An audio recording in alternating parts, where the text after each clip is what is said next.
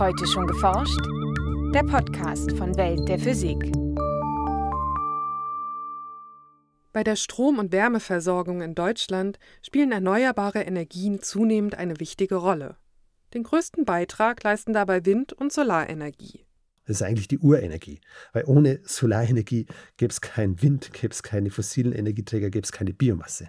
Und wenn man das logisch nachverfolgt, dann kann man auch sagen, okay, dann zapfen wir wieder diese Urenergie direkt an und wandeln sie in diese Form, wie wir sie brauchen und speichern sie vor allem halt auch für die Zeiten, wo wir halt einfach nicht dauerhaft Wind und Sonne haben.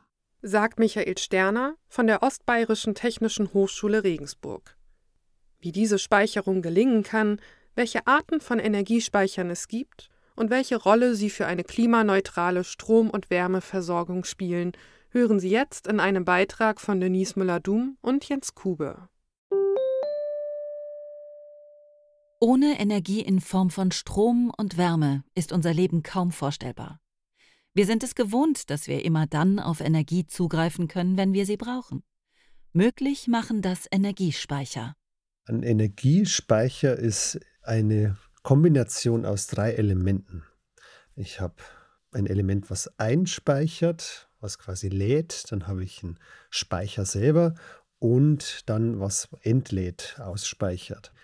Und der Speicher selber ist im Endeffekt irgendein Behältnis, aber damit ich den überhaupt nutzen kann, muss ich ja auch rein und raus. Also es ist eine Speichereinheit, wo die Energie gespeichert ist, aber wir brauchen auch zwei Wandler. Und diesen Dreiklang von Laden, Speichern, Entladen bezeichnen wir als Energiespeichersystem.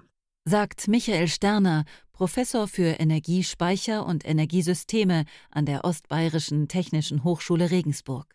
Wenn die Menschen Energiespeicher hören, denken sie zuerst an Batterien. Warum? Weil es einfach in ihrem Alltag am häufigsten ist. Ich habe die kleine Zellenbatterie, die ich kenne aus meinem Spielzeug seit Kindesbeinen an und ich habe das Handy jeden Tag in der Hand und muss es täglich aufladen.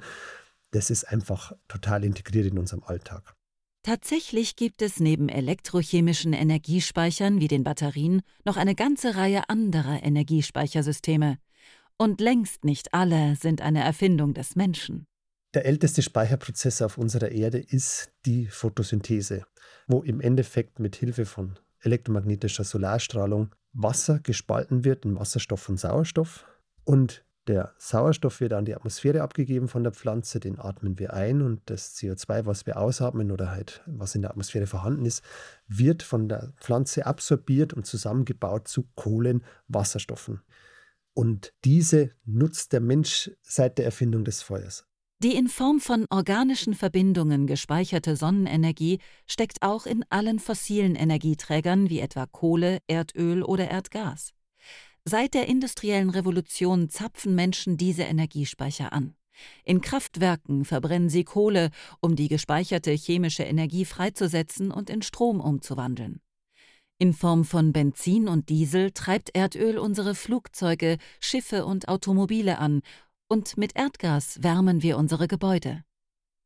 Nicht nur aufgrund der begrenzten Ressourcen ist der Einsatz fossiler Energieträger problematisch.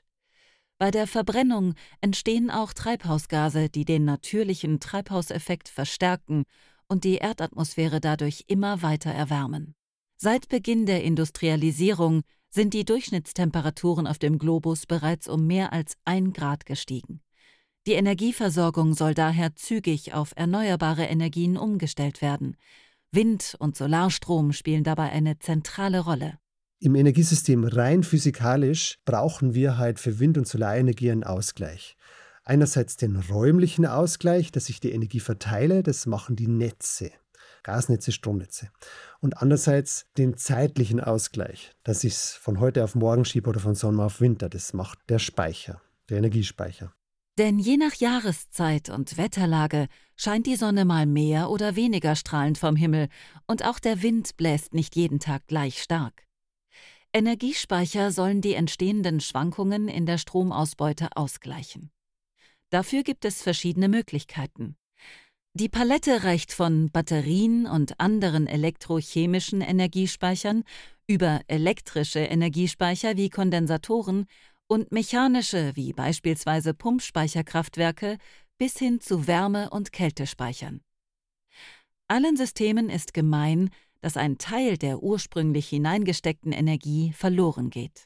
Wir haben zwei Wandler, da haben wir eben jeweils Verluste und dann haben wir noch im Speicher einen Verlust. Nehmen wir mal klassisch die Batterie. Da haben Sie halt eine Leistungselektronik, dass Sie von Wechselstrom auf Gleichstrom kommen, dann die Gleichstrom in die Batterie rein und dann finden die elektrochemischen Wandlungsprozesse statt und umgekehrt dann wieder raus. Da haben Sie rein in der Batterie vielleicht einen Verlust von 10%, wenn Sie alles zusammenrechnen, von 20%, wenn Sie vom Wechselstrom ausgehen. Ein Maß für diese Energieverluste ist der Wirkungsgrad.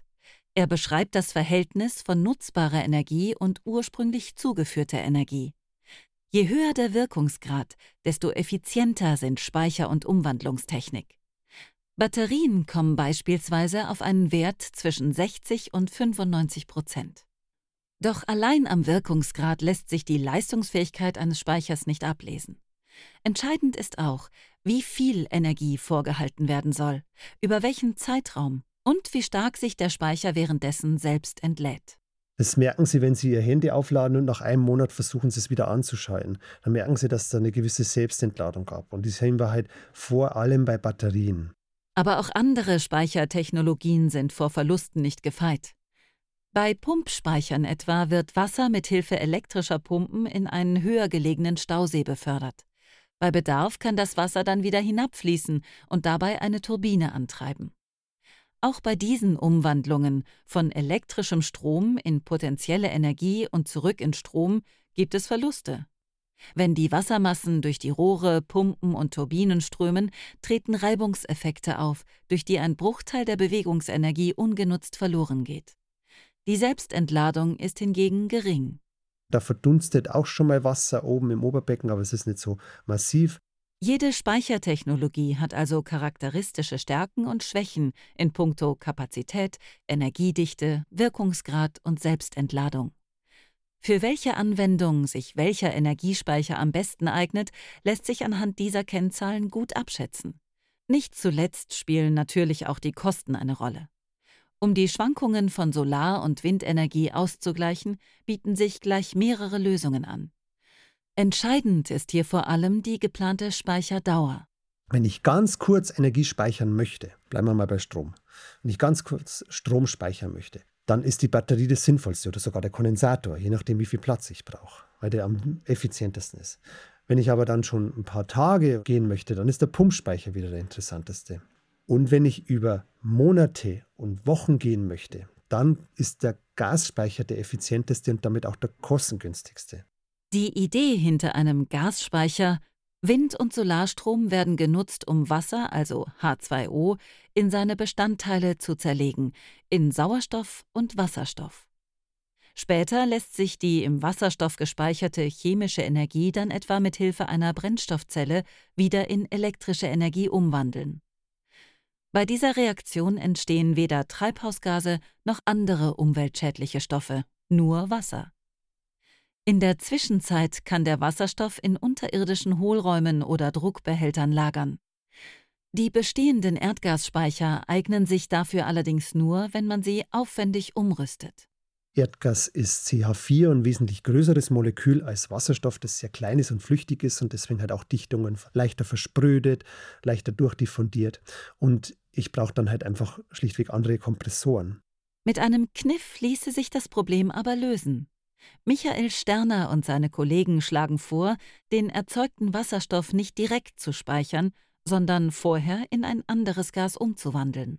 Wir spalten Wasser, machen Wasser zu Wasserstoff und Sauerstoff mit Hilfe von elektrischer Energie und kombinieren dann aber wie die Natur den Wasserstoff mit dem CO2.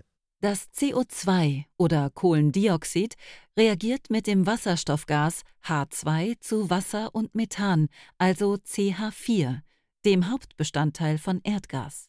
Und da hatten wir halt die Idee, dass wir da die vorhandene Gasnetzinfrastruktur nutzen und damit haben wir sozusagen auch das Speicherproblem gelöst, weil diese Speicher so immens riesig sind. Diese Idee hat sich mittlerweile unter dem Schlagwort Power to Gas verbreitet.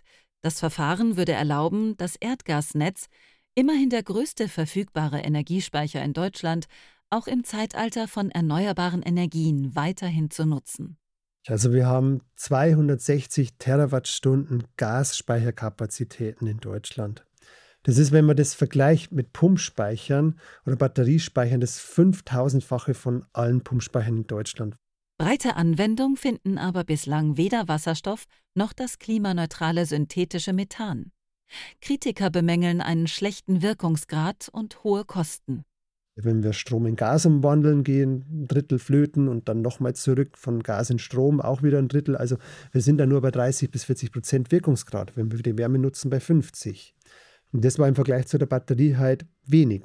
Aber die Batterie hilft mir nur in einem kurzen Zeitbereich.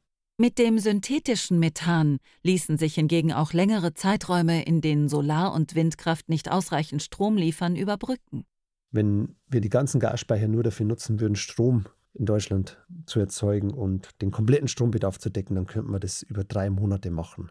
Das heißt also, sobald ich im Gasnetz drin bin, über Power to Gas und Wasserstoff, kann ich Wind- und Sonnenenergie dauerhaft speichern und dann wieder zu Strom zurückwandeln. Und damit ist das Argument erloschen, dass es keine Speicher gibt, die dafür zuständig sind. Michael Sterner sieht noch einen weiteren Vorteil darin, erneuerbare Energien in andere Energieformen wie etwa Gas umzuwandeln. Denn Wind- und Solarstrom werden künftig die tragenden Säulen im Energiesystem sein. Allerdings werden dort neben Strom auch noch andere Energieformen benötigt. Darüber hinaus brauchen Sie ja die Energie auch für Wärme, für den Verkehr und für die Industrie. Und wir haben einfach gesehen, dass Wind- und Solarenergie in Form von Photovoltaik die günstigste Energiequelle ist. Und weil einfach die dann in Form von Strom vorliegt, müssen wir sie wandeln in Wärme, Power to Heat, über Wärmepumpen etc., in Kraftstoffe, Power to Liquids, Power to Gas, für die Mobilität, wo wir mit den Batterien nicht vorankommen, in industrielle Rohstoffe, Power to Chemicals.